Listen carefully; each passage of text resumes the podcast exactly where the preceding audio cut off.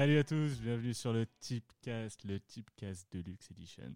Le Tipcast, le rendez-vous des parieurs sur les matchs européens du week-end. Pour m'accompagner, la grosse équipe. Qui dit gros? Non, je rigole. Qui dit grosse équipe dit Mike Divens. Salut El Bicho. Salut Bassim, salut tout le monde. Qu'est-ce que t'es frais, Bicho? Toi aussi. C'est le, mot. c'est le mot. Et Riyad, Riyad, qu'est-ce qui est? Ça va Bassim, salut à tous. Tu vas bien? Ça va très bien et toi? Ça va très bien. On est avec nous en C'est direct. C'est quoi cet accent marseillais là va pour rendre hommage à Sport Content et à Brice.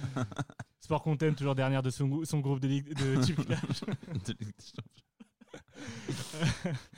Rico, ça va? Ah, salut, bah, salut les copains. Rico en, Salut direct, Rico. Rico en direct de d'Arras. Voilà, tout seul face à un mur, ça change. Ah, tu me manques, Rico. Ouais, et vous donc? Ton cœur saigne, Rico. Ton corps. Mon cœur saigne et mon cœur aussi. C'est le moment de, de rendre hommage à, au druide. Rico, je te laisse Ah oui. ah, avant de démarrer. je, je pensais, je, je pensais le faire en fin, en fin d'émission, mais on va parler de lui tout de suite. Donc ouais, même s'il a entraîné euh, deux clubs, euh, deux clubs rivaux, c'est quand même une figure importante, euh, importante dans la région et même dans le dans le foot français. Je tenais quand même à, à lui rendre hommage aujourd'hui. C'est une triste, triste nouvelle, triste disparition pour pour le foot. Tu as raison. Et en hommage au peuple saint et or qui doit, qui doit penser à lui. Programme Il du, doit être bien triste, oui. Programme du soir, les gars. On va, on va démarrer avec le flash tip. Comme d'hab, tous les tips Ligue 1 plus Europe en 7 minutes chrono. Ensuite, une nouvelle rubrique. Là, le rebeu du coin. Ah, j'ai hâte, j'ai hâte. Qui va être le rebeu du coin ce soir? Ou qui vont peut-être. Je pense que Majdi, en Qui tout cas, vont va, être les rebeux du Ma- coin. Majdi va présenter cette, euh, cette rubrique. Après, il y aura un gros débat. On vous en dit pas plus. Puis après, on va passer à l'Europe. La minute Serie A. La minute Serie A avec Manu et un gros focus. City Chelsea. Parfait. Et évidemment, on parlera de la cote boostée. Parions Sport. Les gars, on démarre sur le flash tip et je démarre avec toi. Vamos. Rico. Je démarre avec toi, Rico. D'accord, donc euh, il y a Lyon-Nice. Donc pour Lyon-Nice, euh, plus de 2,5 buts BTTS côté à 1,90. Un peu plus fun, le 2, 3 ou 4-1 pour Lyon côté à 3,20. Ensuite, Angers-Nîmes, Angers en sec à 1,70. En plus risqué, Angers qui gagne de 1 but côté à 3,05. Le fabuleux Brest-Nantes Brest ou nul et moins de 2,5 buts dans le match qui est coté à 2,15. Un peu plus risqué, euh, le Brest qui gagne à la mi-temps et qui fait nul en fin de match, donc qui est coté à 12,50. Dijon-Rennes, donc le but de Nyang ou de Ounou, coté à 1,95. Bon, pas de fun pour ce match, tant pis pour eux. et le, enfin, Metz-Reims, nul ou Reims qui est coté à 2,70. Et un but sur coup de pied arrêté de Sun Tzu qui est coté à 13,30. Oh là là T'es Il chaud. pourrait marquer ce, de mémoire son premier but en Ligue 1 peut-être. Tu termines en beauté. week-end. Majdi, parlant de beauté. Alors, oui, c'est moi à la beauté du, du Tipcast. Alors, Alors, moi j'avais Amiens-Strasbourg. Sur Amiens-Strasbourg, j'a- je voyais le nul BTTS. Je vois des- un match avec beaucoup de buts. Euh, C'est bien le seul, je crois. Sinon, Non, non, c'est deux équipes qui jouent bien. C'est deux équipes qui jouent Bel argument. hein. Voilà. Euh, sinon, je voyais un buteur aussi sur ce match. euh, donc, c'est Ajorc, qui est coté à 3,75. Ensuite, Saint-Etienne-Montpellier. Je voyais les deux équipes marquées. C'est coté à 1,85. Voilà, c'est deux équipes qui, qui, qui vont marquer, je pense. Beau Euh. Voilà, Saint-Etienne à domicile, Montpellier qui, qui a un beau trio d'attaque. Et enfin, j'avais le dernier match de, euh, du week-end, c'est Toulouse-Marseille. Et là, je vois Marseille s'imposer largement, mais je vois quand même le BTTS, Toulouse marquer au moins un but à domicile. Et c'est coté à 3,65. Parfait. On referme la page Ligue 1. On passe au flash tip européen. Et c'est avec toi, Yad, que je vais démarrer. On démarre avec le, le premier match, c'est le match entre Brighton et Leicester. J'ai deux tips pour ce match qui ne sont pas combinés. J'ai d'abord le Jamie Vardy buteur, plus besoin de vous le présenter par rapport à la cote boostée qui est passée déjà il y a deux semaines. Donc, euh, donc Jamie Vardy qui va marquer face à Leicester, c'est coté à 2. Et on a aussi le Leicester en sec. Donc, euh, donc à voir celui, celui que vous choisissez, voir les deux, voir si vous voulez le combiner aussi. C'est à 2,05 d'une équipe très en forme avec un joueur très en forme. On a aussi Betis Séville face à FC Valence. Le double chance, c'est les deux équipes qui marquent côté Valence, donc euh, double chance Valence ou nul et deux équipes marquent côté à 2,25. Le Betis qui n'est pas terrible cette saison, par contre Valence marque beaucoup de buts et, et les, les matchs entre, entre ces équipes-là donnent généralement lieu à pas mal de buts. C'est pour ça que je joue cette cote. J'ai aussi le Du côté de l'Allemagne, le Leipzig-Cologne, le but de Sabitzer qui est très en forme en ce moment. Sabitzer. Sabitzer, côté à 2,45. Du côté de l'Allemagne également, j'ai le Hoffenheim-Mayence et la victoire d'Offenheim. La cote se prend à 1,65, pourquoi pas dans un combi. Ça me semble être une valeur assez sûre. Offenheim sur une très très bonne lancée. Et je termine sur le Sassuolo-Lazio Rome le, alors ça, le double chance, Sassuolo ou la Lazio qui s'impose et les deux équipes qui marquent parce que ces, ces matchs-là donnent généralement lieu à pas mal de buts. Et, et, je, vois, je vois un match de feu entre ces deux équipes. C'est pour ça que je joue cette cote qui est cotée à 2. Genre toi, tu joues sur la série A. Ah, mon pote. Bref, je vais pas commenter ça. On va passer à mon flash tip. La casette buteur face à Southampton. Arsenal a besoin de, de gagner. Si Emery veut sauver sa tête, je vois la casette buteur et ses côtés à 1,93. Villarreal face au Celta Vigo, Gérard Moreno, Gérard, buteur à 2,33, qui était en forme euh, pendant la trêve internationale avec la Roja face à une, une équipe du Celta Vigo qui, qui n'a de Celta que le nom.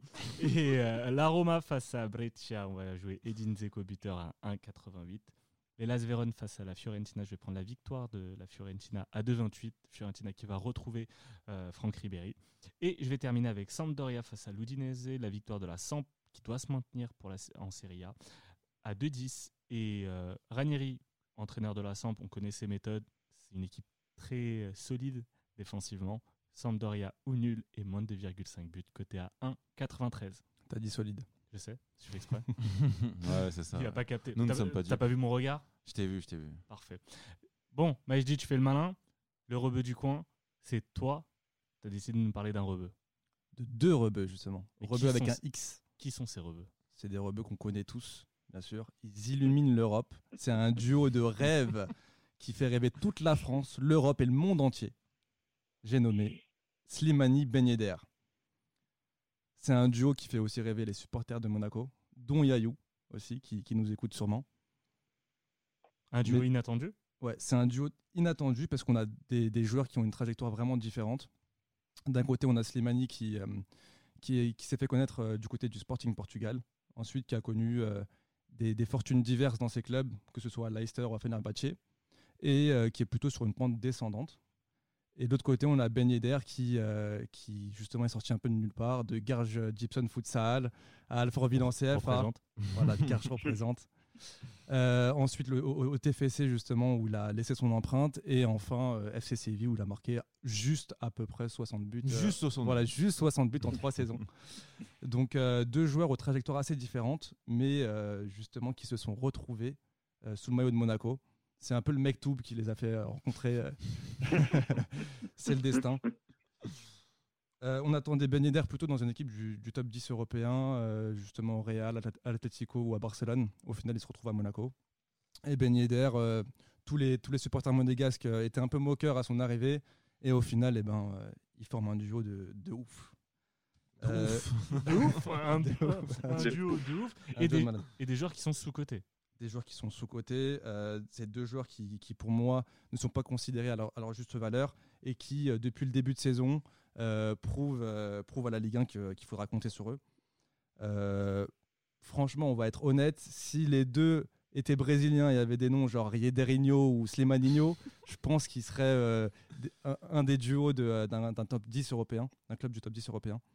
Donc, voilà, pour moi, c'est comme si Ben Yedder, Slimani, c'est comme si c'était des, des chefs cuistots qui travaillaient euh, dans une cantine où. Tou- on- Toujours la bouffe. hein. Ah, J'adore les, les- les analogies de Majdi. Ah, Euh, moi, toujours la bouffe. Les pizzas, surtout. euh, sais, Bassim. Euh, c'est c'est comme si on mettait des chefs cuistots euh, euh, dans, un, dans une cantine euh, qui, qui servait de, de la purée ou de, de carottes ou des, ou des courgettes, tu vois. Euh, Slimani, lui, c'est un, c'est un bon cuistot. Il va nous faire un bon couscous merguez.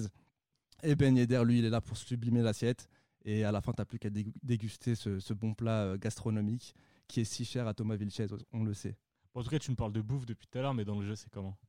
Dans le jeu, est-ce que tu es prêt à entendre les statistiques sur ces deux joueurs? fais-moi rêver, gros. Slimani, c'est 5 buts et 8 passes décisives. Ben Yedder, lui, il est à 9 buts depuis le début de la saison, donc en 13 matchs, ce qui est quand même assez énorme. C'est euh, l'un des duos les plus prolifiques en Europe, avec euh, Lewandowski, Gnabry ou euh, Agüero, Sterling. Pour moi, ils sont dans la même classe. Ça n'a rien à voir, même c'est limite au-dessus. Ouais, c'est largement au-dessus, il n'y a, rien à dire. Euh, dans le jeu, Slimani, c'est euh, c'est un joueur qui est vraiment agressif dans les duels, qui est bon de la tête, qui, euh, qui sait jouer en remise et qui, qui bouge beaucoup sur le front de l'attaque. Et Ben Yedder, lui, par contre, c'est plutôt la finesse, c'est l'anticipation, l'efficacité devant le but. Pied droit, pied gauche, il peut marquer euh, sous tous les angles. Ça me rappelle toi, gros. Toi, Ah ouais, t'inquiète pas. Et les petits ponts aussi. Donc c'est deux joueurs au profil tellement différents, mais tellement complémentaires aussi. Tu vois. Et face à Bordeaux, ça va dire quoi? Parce qu'on est là quand même pour parler de l'avenir. Justement, je parlais de complémentarité entre, entre, entre ces deux joueurs, pardon, et, euh, et je pense que c'est ce qui va faire la différence contre Bordeaux euh, ce week-end. Bordeaux, c'est une équipe qui aime bien avoir le ballon euh, et qui va avoir la possession. Monaco, par contre, joue en contre et peut compter sur une rampe de lancement qui est Golovin. Et derrière, avec Slimani Ben Yedder, le duo, justement. Je pense que Koscielny va prendre Slimani dans les duels et Ben Yedder va pouvoir se régaler avec euh, ces deux petits euh, de la défense bordelaise, tu vois. Euh, donc moi, je vois carrément, carrément Ben Yedder buteur à 2,55. Carrément Carrément, carrément. Ben Yedder à 2,55. Et puis, euh, je vois le duo Slimani-Ben Yedder qui marquera plus de 1,5 buts. C'est coté à 3,25. Donc, des très belles cotes. Donc soit les deux marques, soit Voilà. l'un des deux fait un doublé. Exactement. Euh, c'est une belle cote ça qui est proposée par Paris en Sport. C'est intéressant de, de, de tenter ça. Yes. Et moi, je pense vraiment qu'ils vont pouvoir euh, éblouir cette rencontre de leur talent. Je vous conseille de regarder ce match avec un bon petit grec, sauce harissa, et une sauce algérienne pour les frites, tu vois. Et un bon Z là? Et un bon zet là. à la- Bon, là, mon pote. Bon, merci Majdi en tout cas pour, euh, pour cette chronique consacrée aux rebeux de, de, de Ligue 1. Euh, on sait que Majdi est à mi-chemin entre le chauvin qui regarde que la Ligue 1 C'est et un le franchouillard rebeu, c'est un, c'est un profil euh, qu'on connaît pas encore. Le beau frebeu, tu vois. Ouais, voilà, exactement. Ça te Celui du ressemble. PMU. On salue aussi Maxou hein, qui est très euh, pro Ligue 1. Et Moi, beauf les- aussi. moi la Ligue 1. T'as dit quoi? Et beauf aussi. je rigole, Max. On t'aime, on t'aime, Max. Moi, en tout cas, la Ligue 1, les gars, moi, ça me fait chier. Je vais vous dire la vérité, moi, en plus, en voyant euh, la, la carte de ce week-end, Aïe, aïe, on aïe. devait, faire, on devait mettre un focus. Il n'y avait aucun match à mettre en focus. Le meilleur match, en fait, c'est le match de ce soir, donc on ne pouvait pas en parler. En tout cas, Rico, Et le, encore. en tout cas, Rico le, le regarde. Moi, je vais vous parler de mon week-end avant la, la trêve internationale. Mon week-end foot où j'ai regardé des matchs de Ligue 1, j'ai regardé des matchs européens. Alors, les matchs de Ligue 1, mais qu'est-ce que je me suis fait chier, les gars, honnêtement? Carrément. Mais carrément, on s'est carrément fait chier et on se fait chier depuis un petit bon bout de temps quand même. depuis la Coupe du Monde, Ouais. depuis, 2000, depuis, euh, de- depuis le début de saison 2018, Ouais. ça fait très longtemps que j'ai pas vibré devant un match de foot. Alors oui, vous allez me dire, il y a eu, il y a eu des exceptions. Lille, par exemple, l'année dernière, était l'équipe qui peut-être m'a fait le plus vibrer sur certains matchs en, en- en Ligue 1. En Europe, il y a eu l'Ajax en Ligue des Champions, tu as eu, euh, t'as eu euh, l'Atalanta, mais on peut compter sur le doigt d'une main les, les matchs qui ont, euh, qui m'ont fait kiffer. Moi, je veux, je veux parler un peu de ça avec vous. Je veux partager mon malaise, mon mal-être sur le football, un sport que j'adore. Pourquoi on se fait autant chier je vais, je vais te poser cette question à toi, Rico. Toi, le coach, toi, l'amateur de matchs de Ligue 1, toi, l'amateur de matchs parfois dégueulasses de Ligue 1. Pourquoi on se fait autant chier? Bah, déjà, déjà depuis euh, là, tu as cité deux ans pour, euh, enfin depuis la Coupe du Monde. Après, on va pas se mentir, le niveau de la Ligue 1 depuis depuis de nombreuses années, dans l'ensemble et globalement, si on fait la moyenne des, des 20 équipes qui, composent le championnat, c'est d'un niveau très très moyen. Il y a toujours eu des, on va dire chaque saison des, belles équipes, mais enfin deux, trois, pas plus. Et encore, il y avait des équipes fortes, mais qui n'avaient pas forcément une, une philosophie de jeu, comme on en parlait tout à l'heure basse. C'est très compliqué de s'y repérer. Donc, ça fait des matchs entre équipes moyennes contre des équipes faibles, ou une équipe forte contre une équipe moyenne, enfin, pour pas, pour pas citer Paris, qui démonte cette équipe moyenne, ou alors enfin, ça donne de la bouillie à chaque fois, deux équipes qui ont soit un profil similaire, bloquent bas, ils savent pas quoi faire du ballon le niveau global de, de la Ligue 1, il est, il est, il est moyen depuis, depuis très longtemps, faible depuis pour moi 2-3 ans. Mais c'est au-delà, au-delà du jeu et ce qui se passe sur le terrain, c'est tout ce qui se passe autour aussi qui fait qu'on qu'on n'attend plus les matchs et, qu'on s'ennuie. Je suis d'accord avec toi et on en parlait un petit peu en, off. Ce qui se passe autour, c'est également, je trouve, après c'est mon opinion personnelle, c'est la manière dont on pointe aujourd'hui les débats en, en France, notamment tout ce qui est après-match, où il y a énormément d'émissions qui débattent sur les après-matchs. Mais je trouve que c'est euh, c'est trompeur et ça influence mal les, les- les spectateurs, les, les- fans de foot, parce qu'on est toujours dans la culture de l'instant. On va juger une équipe sur ce qui s'est passé sur un match, mais on prend jamais la globalité de la saison. Par exemple, Marseille, tu regardes, tu compares les, les débats entre l'après-match PSG-OM et l'après-match OM-Lyon, Mais c'est archi contradictoire. c'est à deux années-lumière, Ah ouais. alors qu'au final, c'est la même équipe et les joueurs, ce sont les mêmes. Mais aujourd'hui, on pointe à chaque fois du doigt des individualités, on va pointer des choix de coach, on, parle beaucoup trop de tactique, alors que pour moi, on devrait parler de philosophie de jeu, qui est beaucoup, c'est beaucoup plus important. Et là, avec toi, Yad, on va parler un petit peu de football européen, justement, après j'en parlerai également, on perd en philosophie de jeu. Ouais, non, mais bien sûr. En fait, ce qui, ce qui pour moi, et je partage totalement ton mal-être sur, euh, sur la baisse de niveau des équipes européennes, c'est déjà la perte de niveau des grandes équipes. Et ça, et ça c'est quelque chose que tu peux souligner. Je vais prendre deux exemples euh, assez, assez concrets et très connus. C'est le Real et le Bayern. Le Real, pourquoi? Le Real, après Cristiano Ronaldo, après le, départ de Zidane, tu as eu une vraie baisse. Le Real n'a pas su reconstruire son effectif avec euh, des joueurs qui étaient un peu lassés d'avoir euh, d'avoir autant gagné. Et pour le Bayern, c'est un peu pareil avec la fin de l'ère Ribéry-Robben et, le, et les erreurs dans le recrutement que, que le Bayern a fait.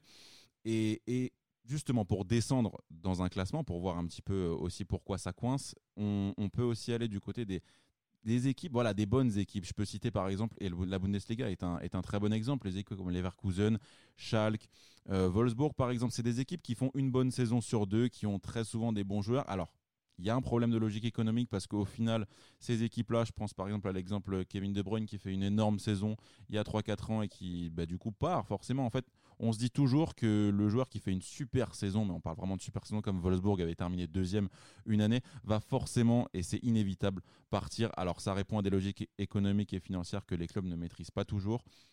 Mais voilà, ça peut, ça peut expliquer ces choses-là. Tu as le problème aussi physique en, en Bundesliga. J'ai jamais vu autant d'absents dans un championnat. C'est c'est quelque chose d'énorme. D'ailleurs, c'est un petit peu pareil maintenant pour euh, la Liga. Où Ouais, exactement. Beaucoup trop de, de, de blessés. Je peux. euh, Vas-y, vas-y, vas-y. C'est un débat, monsieur. Mer- Merci gros et je suis d'accord avec toi. Il y a un problème des locomotives. euh, C'est ça, qui te montre le niveau de ton championnat. T'as les locomotives, mais pour moi, tu as aussi les équipes qui sont censées, qui ne sont pas championnes, mais qui se battent pour le C'est titre. ça. Et quand je regarde en fait tous les championnats, il n'y a, pas de- y a pas de lutte de, philosophie. Et, et- et moi aussi, ouais, je vais, je vais Tu rebondir par, du doigt. ouais, je vais rebondir par rapport à ça. Même, je reviens sur la Ligue 1, du coup, les équipes comme Lyon, Marseille, Monaco n'ont très peu d'ambition en fait. Ouais. Euh, on veut euh, accrocher la Champions League.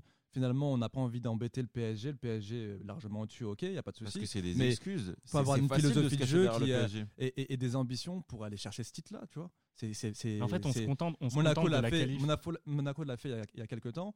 C'est possible, tu vois, il n'y a, 2017. pas- y a- y a pas de souci. Mais j'ai l'impression aussi qu'il y a aussi euh, moins de bons joueurs qu'avant dans le football suis- européen. Alors, Euh, Il y a Cristiano Messi qui vont prendre peut-être bientôt leur retraite, tu vois, dans quelques Mais années. qui pour leur succéder Et il n'y a personne d'autre. Moi, je vois personne. Et j'ai l'impression que euh, ça vient aussi de ce football bling-bling un peu, tu vois, où il y, a l'ar- il y a de l'argent euh, très tôt. T'es vraiment un les joueurs- provincial, toi. non, mais, non, mais attends. trop attends. payé je, vais, je, vais, je vais argumenter. Euh, euh, les, les jeunes ont de l'argent très vite et euh, surtout en Ligue 1, on le voit aussi, par très tôt et pensent à leur carrière, tu vois. Euh, ils vont dans les championnats euh, anglais, enfin en première ligue, dans des championnats où, ils- où ils payent mieux, tu vois. En Ligue 1, ils n'ont pas envie de euh, s'inscrire dans un mais- projet de jeu. Mais tu penses pas que justement, on parlait de culture de l'instant tout à l'heure, c'est toujours ça Ça veut dire que tu Ouais. vas te dire, ouais, j'ai une opportunité, il faut que je parte au plus vite. Peut-être parce qu'on ne donne pas la confiance que tu mérites euh, dans ton club, mais c'est aussi le fait de ne pas vouloir voir à long terme et de vouloir rester Exactement. assez longtemps pour progresser et prendre le temps. Vous êtes Peut-être- sympa, les gars, mais aussi- vous m'avez coupé la parole, j'ai même pas Vas-y, parler, mais vas-y. juste, Attends, laisse finir Ouais, phrase. juste ce que je voulais dire, c'est que euh, peut-être que les joueurs aussi euh, n'arrivent pas à s'inscrire dans des projets de clubs. Les clubs ne leur proposent pas grand-chose. Et- de bien aussi. Et, et- Et pourquoi il n'y a pas de projet? Parce qu'il n'y a pas de philosophie. il n'y a pas de et- philosophie et il y a aussi les thunes aussi, tu vois, qui rentrent en compte. Bien sûr, mais Et- pour moi, l'argument. Vas-y, vas-y, je te Et c'est peut-être aussi euh, bah, les thunes qui font que euh, les, les- joueurs n'ont plus trop la dalle comme avant. euh, tu pouvais avoir des joueurs qui sortent de nulle part, qui, qui ont faim et qui veulent gagner des titres. Là maintenant, un jeune qui, euh, qui a 20 ans, il touche des sommes énormes et tu sais, il a plus trop envie de se donner, tu vois. Mais, mais je suis totalement d'accord. Et vu que tu n'as pas le, le socle de, de l'institution, du, du club qui a un projet, qui, fait, qui fédère autour de lui, qui fédère ses supporters, qui fédère ses jeunes et qui, et qui fédère ses, ses stars. Et pourquoi je voulais avoir ce débat avec vous aujourd'hui? Alors bon, toi, Yad, t'es un 2005, donc t'es pas, t'es pas, t'es- t'es pas de notre âge, mais Majdi, t'es un 90. Nous, on a eu la chance de vivre la, la plus belle époque du foot à mon goût, parce que euh, de 2000 à 2014-2015, on a quand même eu le Manchester United d'Alex Ferguson, le Barça, le, le meilleur Barça de, de- de l'histoire. On a eu le Real Madrid de la, de, la, de la décima, puis des trois Ligues des Champions de suite. On a eu le Grand Milan. On a eu énormément de grandes équipes, d'équipes qui ont laissé un héritage au football. Aujourd'hui, au- aujourd'hui, il n'y a plus. Il n'y a pas ça. Et je ne vois pas une équipe qui est capable de laisser un héritage a posteriori. Et je ne vois pas aussi de joueurs capables de, laisser ouais. une empreinte parce qu'après après CR7 et, euh, et Messi, tu n'auras pas ça. Tu pas de joueur qui va porter sa sélection en, dans, une, dans une compétition internationale. Tu n'auras pas de. Alors, il y a Rico qui, qui- qui est parti, qui était dégoûté. Il en avait marre, c'était trop long. Tu n'auras pas de, de, de joueur capable de, de porter sa sélection et de porter son club. Malheureusement, c'est moi, moi per- personnellement, ça me dérange. Et t'as pas de club qui va laisser son empreinte sur, euh, sur l'avenir. Après, c'est compliqué de dire ça parce qu'on on parle à l'instant T, mais je parle de ce que je vois et je parle surtout de la philosophie. Aujourd'hui, à part peut-être City qui a sa philosophie, mais sinon, les autres clubs, t'as aucune équipe qui propose vraiment- quelque chose dans le jeu. Tu as des, des idées globales d'un bloc assez, euh, assez compact. On va prendre Mais- en compte mais regarde, parfois, en fait, chaque, équipe s'adapte à l'autre et au final, ça donne des équipes caméléons sans vraiment l'être parce que tu n'en as aucune qui est réellement régulière. Et peut-être que le Real de Zidane a, a donné un peu euh, du sens à cette voie-là. Le fait de vouloir à chaque fois, à chaque fois s'adapter. Je suis, je, je- Mais sauf que là, c'était fait par des bons joueurs. je suis, je suis d'accord et non, parce que quand tu regardais sur les matchs importants, le Real jouait bien. Oui. Le, le- le Real jouait bien. Tu avais une, une certaine identité de jeu. Alors, Ouais, c'était surtout ouais. une identité de mise en valeur des individualités. Ouais. Mais c'est aussi parce que c'était une équipe qui avait un héritage. Ils avaient l'héritage de Mourinho, Ah du ouais. jeu de transition. Après, ils ont apporté des choses. Je suis d'accord. Et surtout, le pas Real d'équipe qui a une vraie philosophie de jeu. Tu vois. Non, Quand je regarde toutes les équipes, il n'y en a aucune euh, qui a euh, où l'entraîneur alors c'est a, réussi à stéréotypé. mettre, a réussi à mettre sa patte, tu vois. Et je suis, je suis totalement d'accord et c'est ça qui me c'est ça qui me navre le plus en fait sur le sur, sur le football d'aujourd'hui. Et ce qui me dégoûte moi en tant que, que fan de foot, c'est qu'on regarde tous énormément de foot. On, on- on a accès à de plus en plus de foot à la télé. Les prix des droits TV augmentent. Alors le foot se vend très très bien. Les abonnements foot se vendent très très euh, euh, très très bien. Mais au final, le spectacle qu'on qu'on voit est de moins en moins bon. Et honnêtement, on a de plus en plus de foot de très mauvaise qualité. Oui, le produit même les pas bon. joueurs, même les joueurs avant, tu avais Bien sûr. des, des super gros joueurs, tu Quand vois. tu regardes Là, un aujourd'hui, Vinicius, euh, Cristiano Messi part, qui il reste en fait? Il reste plus grand monde. hein. pour moi, il n'y a personne. Ouais. Honnêtement, il n'y a personne. Avant, tu avais des Nesta, des Pirlo, des, des Zidane. euh, bah, Cristiano était déjà là, tu vois. Tu avais, T'avais des, Thie- t'avais des Thierry Oui, mais vous- mais vous- chose. Vous remarquez pas que en fait, ce qui se passe, c'est que le joueur était toujours associé à l'équipe, à l'histoire Voilà. de quelque chose, de- d'une histoire vécue. Mais le problème, c'est que quand tu rentres dans une logique financière ou, ou un peu à la manière de, de la NBA, tu vas avoir certains trades et, euh, et des joueurs qui restent pas forcément longtemps et où on doute un peu de, de- de leurs intentions quand ils arrivent dans un club, bah, au final, tu as du mal à t'attacher à eux. Parce qu'ils représentent pas grand chose et ils sont pas toujours en adéquation avec les valeurs que toi tu veux Ouais. prôner. Du genre Neymar, Mbappé, tu sais qu'ils vont partir du PSG et qui sont pas attachés au club, qui, qui pensent à l'aspect financier aussi beaucoup, tu vois. Mais c'est aussi Euh, parce que de nouveaux acteurs financiers sont rentrés là-dedans, tu vois. Donc c'est un espèce de cercle vicieux qui fait que maintenant, bah, on prend plus de plaisir. Et Ouais, voilà, c'est nous, les qui jeunes- sommes- c'est nous qui sommes pris au piège. Et en plus, on paye plus cher. Et ce qui, me- et ce qui me fait peur, tu as dit le mot jeune, mais encore une fois, c'est pour ça que ça rejoint l'idée d'héritage, c'est que nous, on est né dans le foot et on sera toujours un petit fan de foot. On pourra peut-être un moment se désintéresser, mais on gardera toujours cet amour du foot. Aujourd'hui, pour les, pour les plus jeunes, je pense qu'il y aura de moins en moins cet amour du foot, Mhm. ce qui fera qu'à un moment donné, tu auras peut-être de moins en moins de licenciés dans, dans les, dans les, dans- euh, chez les jeunes, donc tu auras de moins en moins de matière. Les chaînes, à un moment, elles vont se dire bon, bah, on va arrêter de On pour rien, bah ouais. des- des- des compétitions Ah ouais. et il va se passer que ça va exploser. Tu vas avoir une grosse explosion d'une bulle un peu spéculative. Ouais, je pense que ça va être ça. À un moment donné, dans, dans quelques années, alors peut-être 10, 20 ans, tu vois. Mais, euh, mais c'est ce qui va se passer. Quand tu as des jeunes qui sortent de nulle part, euh, qui viennent euh, de quartiers un peu populaires et tout, et qui ont, qui ont tout de suite des grosses sommes quand ils sont plus jeunes, tu sais, t'as pas, t'as pas la dalle, t'as plus, la- t'as plus la dalle, c'est bon, t'as- tu te dis, tu as réussi ta vie, et puis et puis t'arrêtes, tu vois. Et c'est ça aussi qui fait qu'il y a moins de bons joueurs, à mon sens, moins de très gros joueurs, à mon sens, euh, dans les championnats européens. Et on parle d'un gros joueur, forcément. Il y a Manu qui arrive. Salut Manu. Hello, Salut Manu. Salut Tu vas bien Manu? Ça va Ça va, merci, ça va. Ravi de, ravi de revenir. Ah là là, ça fait plaisir de, de- de t'entendre Manu. Alors, on te ramène justement pour, pour parler football européen. On sort d'un gros débat sur euh, la qualité du football en, en général. Mhm. Est-ce que justement, tu as peut-être une opinion là-dessus? Est-ce que toi, tu kiffes les matchs que, que tu regardes? On en parle rapidement avant de passer à ton flash tip à toi. Euh, les matchs dans l'ensemble en, en, Europe? Oui, en Europe ou en Ligue 1. Est-ce que c'était mieux avant ou est-ce qu'aujourd'hui, euh, tu trouves que bah, c'est... Je vais pas vous mentir, je suis, euh, je suis un peu nostalgique. Parce que ouais, je suis un peu nostalgique. Mais après, je pense que c'est pas par rapport au, sport, à la qualité du jeu en lui-même. C'est tout ce qui entoure en fait le, football global dans l'ère actuelle. Non, pas spécialement le fric. Parler que d'argent. non, c'est même pas, même pas une question d'argent, puisque en fait, ça, ça, ça, ça, ça vous savez, l'argent, ça fluctue, donc enfin, c'est par rapport à l'inflation, etc. Ça, on n'y peut rien. Mais là, je parle plus en fait de tout ce qui est ambiance médias, réseaux sociaux euh, et, et tout ce qui en, tout ce qui s'ensuit. Donc euh, aujourd'hui, on est beaucoup dans la culture de l'instant. Euh, on attend beaucoup en fait de joueurs qui ont 19 ans, 20 ans. par exemple, là, je suis en train de prendre l'attaquant de Salzbourg, c'est Haaland. Voilà, Haaland. Par exemple, lui, ce qu'il fait, c'est franchement exceptionnel. Et et là, je vois des, des, personnes euh, qui en parlent comme si c'était le futur numéro, top, enfin, numéro un mondial. Je peux prendre également aussi un exemple avec Martin Odegaard, euh, qui, lorsqu'il lorsqu'il signe au Real Madrid, il a seulement 16 ans. Ou, ah, euh, non, voilà, ou, des, voilà, ou des, des, personnes comme Achim Mastour. Mais Odegaard, je crois qu'il signe un petit, un, même encore plus jeune. Je crois qu'il doit arriver à Madrid vers 14-15 ans. Ouais. On en parlait déjà comme si c'était en fait le, le futur Messi du, euh, enfin le prochain Messi de la, de la nouvelle génération.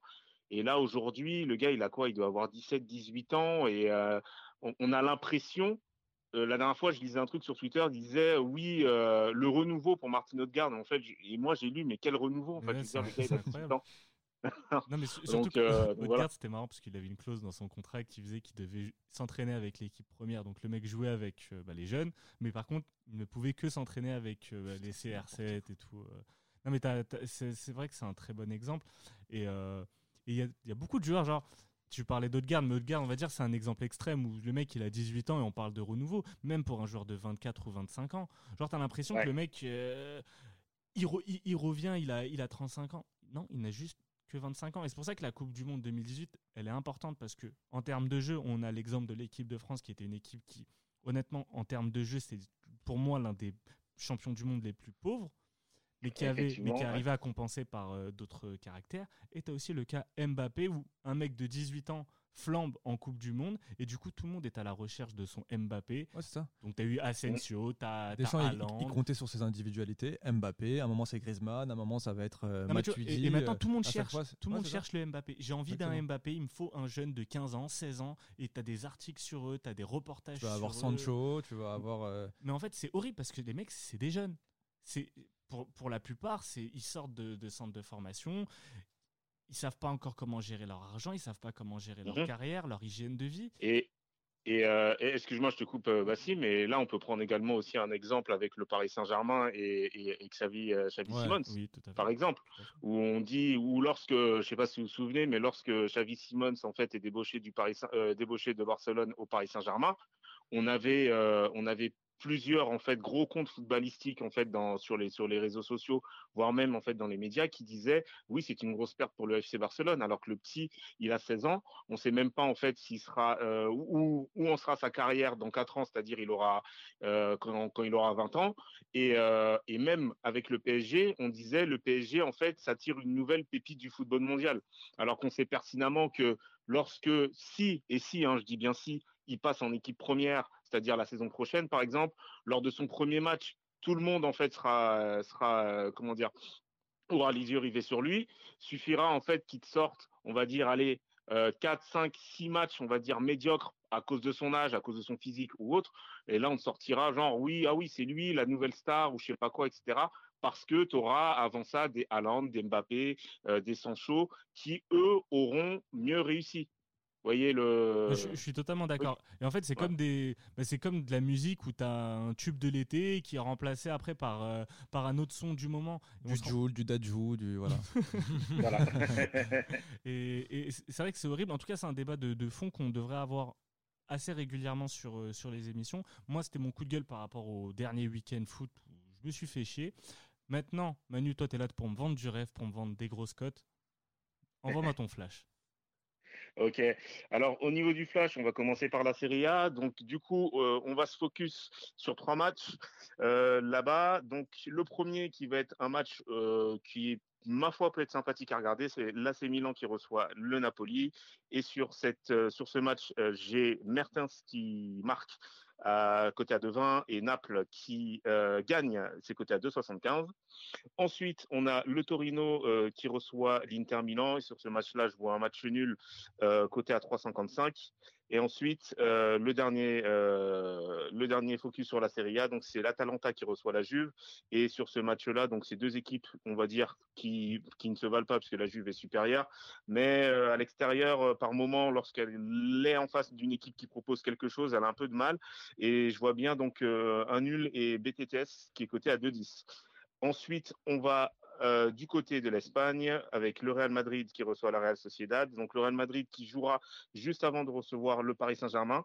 Euh, J'ai envie de dire en fait qu'ils vont jouer un peu avec le frein à main parce que le match euh, face au PSG en Ligue des Champions, ça va être un match charnier pour eux. Du coup, je vois le Real qui gagne par un but, c'est côté à 3,65, d'autant plus que les deux équipes sont limite au coup à coude en, en championnat avec un point d'écart. Et le dernier match, donc ce sera West Ham qui recevra les Spurs pour la première euh, du Special One, le mot. Et sur ce match-là, je ne vois pas un miracle euh, arriver. Je vois simplement donc euh, les Spurs sur leur continuité avec un match nul. C'est coté à 4-10. Parfait. Tu sais que je t'aime bien Manu parce que tu me fais une transition parfaite en parlant de ce West Ham Tottenham. Ça va être le sujet de notre code boosté. C'est fait du coup, avec, euh, avec Sport en ligne, on a, on, a boosté Harry Kane buteur. On a boosté Harry Kane buteur pour ce match face à West Ham. Pour moi, c'est et pour nous, parce qu'on l'a choisi, Harry Kane va marquer dans ce match-là. Harry Kane est très en forme depuis le début de la saison quand il est épargné par les blessures. Et, sous Mourinho, bon, ça va être un peu tôt pour, euh, pour juger, mais je pense que ça peut être encore plus que ce qu'il était auparavant sous Pochettino et en équipe d'Angleterre. Donc, c'est une valeur sûre, j'ai envie de vous dire, et c'est Harry Kane. Parfait. On va passer à notre, euh, à notre minute préférée, la minute Serie A. Manu, tu, tu vas nous parler de la, de la Serie A et d'un joueur en particulier ou d'un club? Bah là, je me focus sur un joueur, un joueur qu'on connaît tous et qu'on a beaucoup apprécié, qui est passé par la Liga pendant environ 8 ans. Alors, Manu, euh, euh sauras-tu le deviner? Cristiano Un joueur de Serie A passé par la Ligue 1. Ah, la Liga. Cristiano, il a dit. J'ai entendu la Liga. Dans la Ligue 1. Non, c'est la Ligue 1. Notre bonne vieille Ligue 1. Allez, donne un indice à Majdi. Pjanic. Hmm. Ça, aurait pu. Ça, aurait pu. Pas 8 ans, mais. Ça aurait pu, mais non. C'est un joueur euh, donc euh, qui euh, a, à un moment, à une époque, a été donc le transfert le plus cher de la Ligue 1 en 2011. Mm, Été 2011. Majdi, Argentina. Arrêtez de me regarder, il y a Argentina. C'est un joueur que tu kiffais. Argentina, Majdi. Au PSG. Javier. Ah, Pastore. Ah ouais, joue maintenant. en plus, je le kiffe. Ah, dès que oui, pas notre... tunisien, euh, ça y est.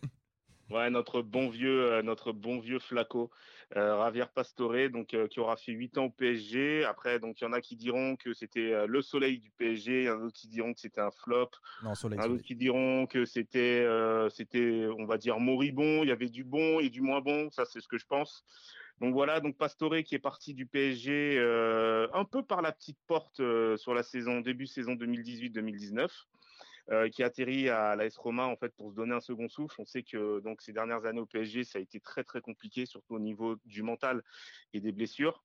Je pense que c'est un joueur en fait à Paris qui euh, qui a très mal géré la, la pression il a eu des moments en fait où il se sentait euh, un peu pousser des ailes, où il passe, où il outrepassait en fait cette, euh, cette pression. Mais euh, des fois, lorsqu'il replongeait, ben, qu'il était vraiment dedans, il avait était franchement limite à la limite de la dépression. Il avait, il beaucoup de mal en fait à, s'en sortir. Ce qui fait que par la suite, avec le second souffle que le Paris Saint-Germain a eu au niveau du recrutement, on l'a un peu laissé de côté et ensuite ben, il est parti par la petite porte, se donner un petit peu voilà, on va dire un, renouveau à la Roma. et c'est un renouveau qui sera arrivé très tardivement. Donc, pour vous refaire le, film, il arrive à la Roma donc en août 2018. Euh, il fait un début de saison plutôt correct, euh, avec euh, notamment deux buts coup sur coup en en, en, championnat. et ensuite, ça a été le cataclysme, ça a été l'effondrement pour lui. les prestations en fait qui étaient pas vraiment au, au, niveau. Il avait, il avait plus du tout en fait la capacité physique à tenir un match 90 minutes. Euh, je me souviens également d'un match euh, qui n'était pas en Ligue des Champions, c'était en Coupe d'Europe, euh, où il fait un, match absolument désastreux et où certains médias italiens lui avaient, mis, avaient écrit, on ne sait pas en fait comment ce joueur est, devenu pro, puisqu'il n'a absolument, absolument pas le niveau. Et ensuite, bah, il finit cette saison seulement avec 15 matchs toutes compétitions confondues en 10 mois, ce qui est très très très peu. Euh, parce qu'après, ben, il avait non seulement pas les faveurs de Eusebio Di Francesco, l'ancien coach de la Roma, et également donc il avait euh, rechute sur rechute au niveau des blessures. Beaucoup de bouts de match en fait. Hein. Et c'était aussi ouais, c'était beaucoup de bouts de match, c'était des bouts de match en fait qui étaient euh, qui n'étaient pas qui n'étaient réellement pas probants du tout. et du coup, la saison donc se termine. Eusebio Di Francesco s'en va. On a un nouveau coach qui est euh, Paolo euh, da Fonseca, qui au début, c'est pas qu'il comptait pas spécialement sur lui, mais qui, comment dire, le savait dans l'effectif. Donc c'était des bouts de match de temps en temps. Et ensuite, il y a eu la blessure. Alors je sais pas si c'est pas la blessure de Pellegrini, euh, qui, je sais pas si c'est pas Pellegrini en fait qui se blesse et Pastore qui rentre à sa place et ensuite on a ben Ravière qui, qui redevient Ravière le Ravière en fait. Euh, le Ravier, comme dirait Laurent Blanc. voilà, le, le Ravier, le, le, Ravier. Donc là, en fait, il est sur un sur une très très bonne période. Là, c'est vraiment le retour en grâce. Euh, il a été applaudi lors du dernier match euh, de Serie A. Alors, c'était pas contre Parme, parce que contre Parme, il était totalement éteint. Mais c'était le match d'avant. Je sais que contre le Milan AC, il fait un très, une très, très bonne partie. Contre Naples aussi, je crois. Ouais contre Naples contre contre Naples également où il sort euh, sous, sous standing ovation. Donc on a il a les faveurs de Paolo da, Fonseca. Là il est sur six titularisations consécutives. Dans, un euh, système aussi qui lui va bien, un 4-2-3-1 aussi. Hein. Effectivement, ouais, le 4-2-3-1 qui euh, où il est, donc où il évolue un petit peu côté, enfin sur le côté et, et dans et dans l'axe. Alors je crois que le terme exact c'est trequartista. Ouais, c'est le terme que je sais pas trop. C'est le, le, 10 italien. Voilà, c'est ben, tout simplement le, numéro 10. Euh, lui va, ben, ça, ça lui va à merveille. De toute façon, on l'avait vu au, au Paris Saint-Germain lorsqu'il jouait, euh, lorsqu'il jouait milieu, euh, milieu offensif dans l'axe. C'est lors de sa première saison, par exemple, où il avait mis 15, 15 buts. Moi, je pense en fait que s'il continue sur cette lancée, là, par exemple, par rapport donc à ce qu'on disait sur Martin Odegaard tout à l'heure, on peut parler de renouveau pour, pour ce type de joueur. Parce qu'on sait, on sait, on sait par quoi il est passé on sait qu'il en a, bah, qu'il en a, qu'il en a chié tout simplement. Euh, et là, euh, vu qu'il est dans un club en fait où il y a largement moins de pression qu'au Paris Saint-Germain, et en plus c'est une ville qui est ultra passionnée euh, par par les par ces deux clubs. je pense que c'est ce qu'il a, c'est ce dont il avait, c'est ce dont il avait besoin. Après, j'espère pour lui que ça va continuer. parce qu'on sait très bien qu'il est sujet à de nombreuses rechutes, notamment par rapport à ses mollets qui sont très très très très fragiles et, par rapport à aussi. Avec la conjonctivite. Ah, c'est sûr qu'il n'a pas les mollets de Majdi. Ah, il, y a, ses yeux aussi par rapport à la conjonctivite. cette histoire m'avait bien fait rire d'ailleurs.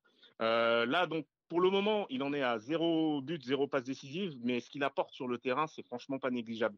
Et je pense que s'il continue, ça deviendra euh, vraiment la pièce maîtresse du, euh, du, de, de l'AS Roma. D'autant plus que, faut pas se mentir, il est encore jeune. Il a 29 ans. il va sur sa 29e année. Et surtout, il y a un truc avec Pastore c'est que c'est un 10 et les 10 ils se développent vraiment sur le tard.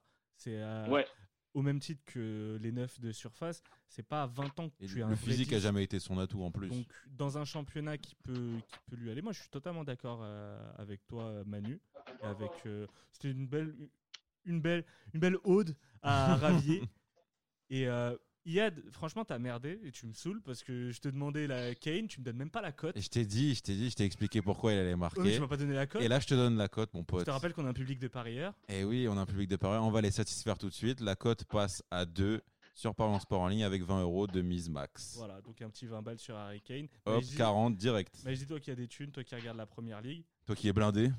Tu vas le jouer? Bien sûr. Bien sûr. Parfait. bien, bien, sûr, mon pote, t'inquiète pas. Du coup, on va rester sur la première ligue avec notre focus du jour City face à Chelsea. Donc, on va faire rapidement. Mais, euh, Iad, tu m'avais bluffé au début de saison en parlant de Chelsea. Je sais, je sais. Tu, voyais Chelsea faire une bonne saison. Et quelle saison Chelsea fait? Alors, il y a de la jeunesse, il y a du beau jeu, il y a un jeune entraîneur de qualité. C'est pas Rudy Garcia, le coach de Chelsea, c'est Frank Lampard.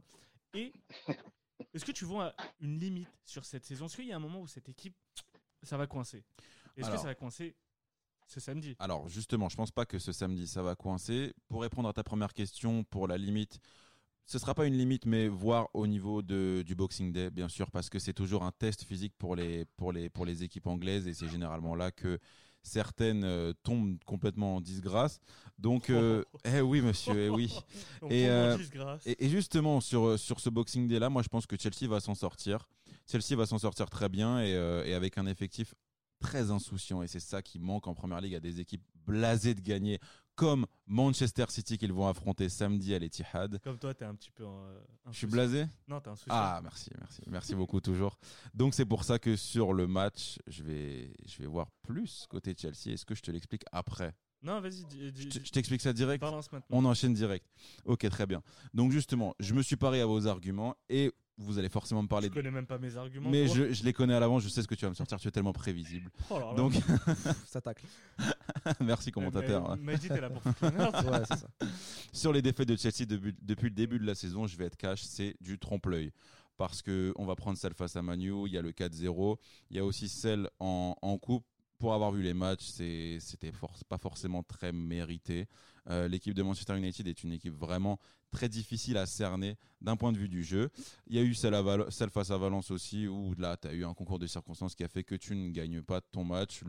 L'espèce de catastrophe qui s'est ensuite rattrapée face à l'Ajax cette saison, euh, voilà, ça a été pour moi bien géré. Et Chelsea, pour moi, est capable d'enchaîner très vite les buts au cours d'un match. Et je vais parler du match en lui-même justement sur le match, je vais parler du match en lui-même. C'est typiquement le genre d'équipe qui peut embêter City sur, euh, sur son point faible. On l'a vu face à Liverpool parce que quand City prend un but, c'est très très dur de revenir car euh, on en a déjà parlé. Guardiola a du mal à s'adapter au cours d'un match. Arrêtez de faire le malin parce que je suis absolument pas prévisible. Est-ce que tu avais prévu que j'allais poser une question à Manu là maintenant? Bien sûr, bien sûr. Absolument pas. Tu as parlé de City blasé, un City qui s'est fait démonter sur euh, le début de match face à, face à Liverpool. Manu, est-ce que tu penses que c'est la fin de Guardiola City? Hmm. J'attendais cette question. Ah. non, je rigole. Non, en fait, je me, en fait, je me pose la question euh, dans le sens où, ouais, on peut, enfin, on peut se la poser parce que là, on voit que ce que, ce que propose City depuis le début de saison, c'est pas franchement bon. Euh, on parle également, j'ai vu un peu dans les médias de fin de cycle. Et c'est vrai aussi que City, euh, City se retrouve en grande difficulté sur, sur certaines phases de jeu, voire même sur certains matchs. Qu'on prend celui contre, contre Liverpool, on se rend compte que ben, comme tu l'as dit, en début de, début de match, ils ont pris un bouillon pas possible. Ils auraient pu revenir plusieurs fois, mais voilà, c'était très, très, très brouillon euh, devant, notamment avec Sterling. J'avais l'impression qu'il avait perdu totalement ses moyens de revenir justement sur, euh, sur la pelouse du club euh, avec lequel il a, il, a, il a débuté.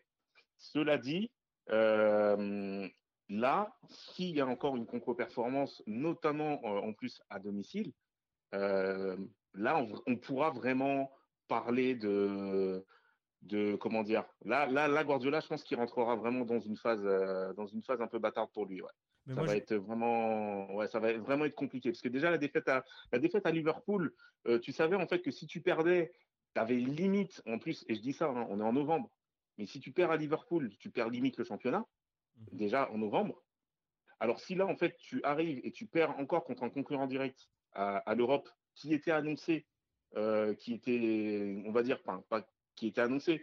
Mais ce concurrent direct, en fait, qui est Chelsea, on ne peut pas dire en fait que Chelsea est une équipe en fait sur le terrain, sur le papier, on se dit waouh.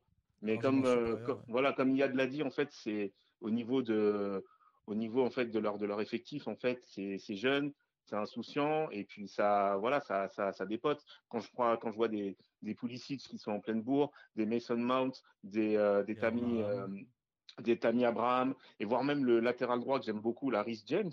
Et ce qui est bien, euh, c'est qu'on voit plus aussi Giroud, tu vois. c'est cool, tu vois. Là, on parle pas l'erreur de le mettre, tu vois. Et par exemple, et, même, même ce que, et, moi, ce que, ce que j'aime aussi, tu vois, ce, que, ce que Lampard a fait euh, avec Chelsea, c'est qu'un mec comme Batshuayi, qui était vraiment au fond du sac, qui pour moi est, un, est ce que j'appelle, comme vous le savez, les joueurs Instagram, comme les Lingard, etc., les Benjamin Mendy, même Batshuayi, en fait, il retrouve un peu euh, son, son, sens du but parce qu'il a un bon, est en sortie de banc. Il a un bon rôle en, sortie de banc de, en sortie de, banc, ouais. de, Joker. Et moi, je vais, je vais juste rajouter un truc. Tu as parlé de Guardiola. Moi, je vous dis mon opinion. Pour moi, c'est la dernière saison de Guardiola à City. Et on parle souvent de Mourinho, de ses cycles, de ses trois ans, mais c'est pareil pour Guardiola. Et là, là, le City actuel, pour moi, c'est pareil que ce qui s'est passé quand il était à Barcelone, et que ce qui s'est passé quand il était au Bayern. Alors la différence au Bayern, c'est que le Bayern est une équipe qui met tout le monde à l'amende euh, en championnat, donc forcément, personne qui toute la concurrence baisse les yeux devant le, devant le Bayern, donc on peut pas avoir ce qui là s'est passé avec euh, City face à Liverpool. Mais pour moi, c'est la fin de, de, Guardiola City. Alors peut-être il y aura une résurrection en, en Coupe d'Europe. C'est ce que je lui souhaite parce que bon, honnêtement, pas, de Ligue des Champions depuis 2011, on peut quand même se poser des questions sur Guardiola. Mais maintenant, moi, ce que je pense, et le, le, gros problème qu'a eu Guardiola à City, c'est la blessure de Kevin De Bruyne la saison passée. Ouais, Parce effectivement. Que de, Bruyne, c'était le maître à jouer de, City, et depuis sa blessure, De Bruyne a complètement euh, disparu. Et c'est un joueur, on peut pas toujours mesurer euh, son impact et tout. Il est beaucoup moins bon, je le trouve personnellement beaucoup moins fit. Donc son impact dans le jeu est vraiment moins bon. Et il y, a eu, y a eu un deuxième problème, c'est que Guardiola a eu la chance d'inventer et de réinventer euh, Bernardo Silva. Donc, et il y a eu un problème pour moi avec Bernardo Silva, c'est euh, la polémique qu'il y a eu avec, avec euh, Benjamin Mendy. Pour moi, je pense que Bernardo Silva déprime à cause de ça et ça se voit sur ses prestations. Bah, d'autant plus que là, il est, il est suspendu par eh rapport Exactement. Et ça, ça va être très très très négatif pour City. Quand tu, vois la période, quand tu vois la période précédant sa suspension, mais en fait, il, est absent. Et quand les joueurs du milieu de terrain du, euh, de, Guardiola perdent leur influence, ben, tout le jeu de City perd de son influence. Et vu que ben, on connaît les équipes de, Guardiola, c'est tout pour, le, pour la philosophie, tout pour le, tout pour le système, t'as pas, t'as perdu Leroy Sané sur blessure. Donc il te reste que Sterling qui doit sortir une lumière, je sais pas quoi mais ça n'arrive pas, ça n'arrive pas tout le temps. Mais pourquoi Iyad, je vois City gagner ce match? Parce que Aguero est un joueur en forme et il adore Chelsea. Je vais jouer Aguero plus Chelsea, c'est côté à 2. Et je vais également jouer le City BTTS, côté à 2,35. Manu, toi, tu joues quoi? Euh, alors, euh, il y avait une cote que, euh, que, que, que Ah, que, tu, que je t'ai volé je sais. volé. Mais il, il, avait une autre code, je l'ai brimé aussi. C'était vas-y Manu, dis là, c'est bon. Euh, l'autre cote, ah oui, je vais la, eh du coup, je vais pouvoir la placer. Il y a c'est le CSA des Celtics. Alors dans un premier temps, dans un premier temps, ce que je vais jouer, donc c'est comme tu l'as dit, Bass, euh, c'est euh, Agüero, donc qui apprécie particulièrement Chelsea, en plus qui, en, qui est un peu l'homme providentiel actuellement que Gabriel Jésus, il est un peu, il est un peu en dedans. Euh, donc je vais mettre euh, en fait un, un, combiné buteur. Donc c'est Agüero et euh, le jeune Tammy Abraham qui marque parce que lui, il est vraiment, lui c'est c'est sa saison au jour, cette année et c'est une bonne cote. C'est coté à 5. et ensuite, donc comme je vous l'ai dit, si City perd, franchement là, je pense que les carottes sont cuites pour. ok, C'est la fin des haricots, je pense. Hein. Ça faisait, ça faisait très longtemps que je voulais, je voulais placer Stern aussi euh, dans l'émission. Euh, et du coup, donc je vais placer euh, donc la cote City donc qui, qui l'emporte, c'est 2-1, 3-1 ou 4-1. et alors je crois que c'était coté à 3-0-5. C'est ça, c'est ça. Voilà, 3-0-5. Parfait. Bah écoutez les gars, j'en ai une moi. Je suis sur Paris Sport en ligne. ok, euh, magique comme ça. Ouais, je, je m'incruste. Allez, je vous parie que c'est Riyad Mahrez buteur. Riyad Mahrez buteur, côté à 2,90. Je suis sur Paris Sport en ligne là, donc euh, très belle cote. c'est vrai qu'on n'a pas entendu Yad, mais bon. Vas-y, C'est bon, c'est bon, on brime. ouais, du coup, comme vous l'avez compris, je suis pas du tout d'accord euh, avec le résultat, même si on est moi, je trouve que je trouve que vous avez vraiment raison sur euh, sur City et le fait que, que cette équipe soit soit assez blasée. Ça va choke, City va choke, nul ou Chelsea. côté à 2,60. Ia, tu vas te tromper malheureusement et on en parlera la semaine prochaine. Bien sûr, t'inquiète. bon, Manu, je sais que toi, t'es en train de kiffer devant le match du PSG. Ouais, enfin, non. On t'a entendu crier tout à l'heure. Hein. Non, non, c'est juste, juste, Draxler qui fait des, qui fait des dingueries et j'arrive pas à comprendre. Euh, Majdi, tu me fais des signes, t'as une cote euh, qui est tombée du camion. T'as inventé une cote J'ai placé ma raide, c'est bon. Parfait. Bah, écoutez les gars, merci beaucoup pour cette émission. Merci, à toi. N'oubliez pas les gars, on partage, on commente, venez parler avec nous sur les réseaux sociaux. Et allez voir nos amis du basket aussi, parce que maintenant je vais changer de maillot et je vais passer sur le type Cast NBA en attendant. Bonne soirée et bons tips. Salut à tous, bons tips. Salut à tous.